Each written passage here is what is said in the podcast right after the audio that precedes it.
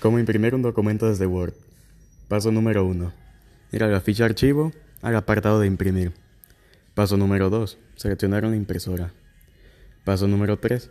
Seleccionar el tamaño de la hoja. Paso número 4. Seleccionar el número de hojas que queremos imprimir. Y por último, paso número 5. Presionar la opción de aceptar.